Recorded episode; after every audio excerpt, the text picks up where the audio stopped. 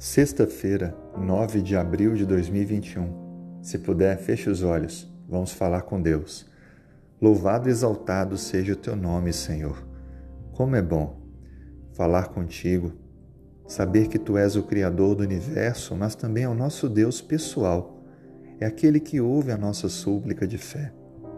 Conhece nossas limitações, conhece nossos defeitos de caráter, mas olha com carinho e amor para para cada um de nós. Obrigado porque esse amor nos constrange, nos motiva, nos conduz a uma transformação diária.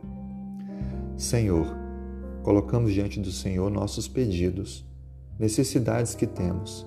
Abençoe nosso lar, o nosso bem mais precioso, cada pessoa de nossa família, em cada situação que depende do milagre do toque do Senhor. Por favor, haja de forma maravilhosa.